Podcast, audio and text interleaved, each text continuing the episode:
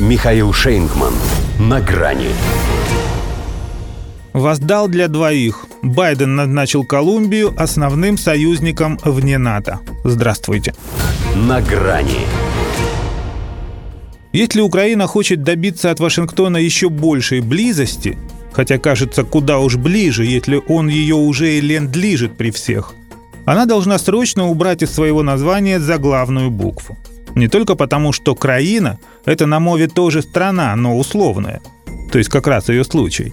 А потому что у Джо Байдена появилась какая-то странная фиксация на звуке «К». Всего пару месяцев назад он Катару присвоил звание основного союзника США вне НАТО, и вот уже Колумбия может похвастаться тем же.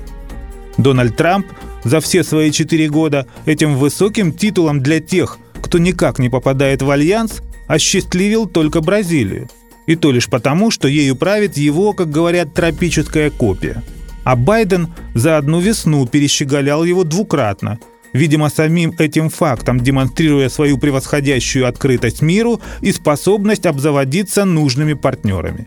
Хотя с Колумбией точно много ума не надо. Она и так лояльна настолько, что клейма ставить негде. По крайней мере, что касается провокаций против Венесуэлы, завсегда в первых рядах. И совсем не потому, что ближайший сосед – это у них классовый антагонизм. Однако хозяин Белого дома поощрил одну из главных пристроек заднего двора не за одни лишь особые заслуги, но и за то, чтобы не останавливалось на достигнутом. Высшая ступенька в проамериканской иерархии – это для тех, кто разделяет США стратегические интересы.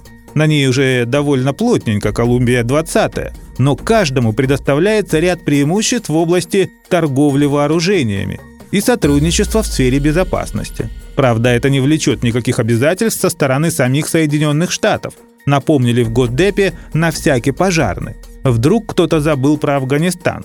Тоже ведь ходил в первых союзниках. Колумбии, впрочем, если что-то и грозит, то исключительно то, на чем она сидит.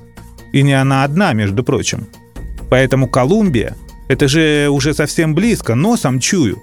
Пусть и не сразу сообразил, что к чему, один украинский карлик нос. Вначале, впрочем, он по привычке обиделся на весь мир. Его, значит, под русских подложили, а привилегированным партнером назвали другую. Но потом ничего. Глубокий вдох, приход и выдох. И вот уже есть понимание, что Колумбия – это по-любому лучше, чем Афганистан. Там-то совсем тяжелый случай. Том плане, что в Киеве эти планы пока не в ходу. Кстати, Киев тоже ведь на «К». Так что, может, Украине и нет смысла отказываться от начальной литеры. Проще заменить все слово целиком.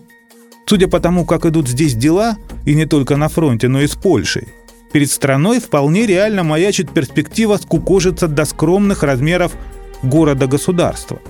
Вот будет обидно, если к тому времени Байден перейдет на букву «Л».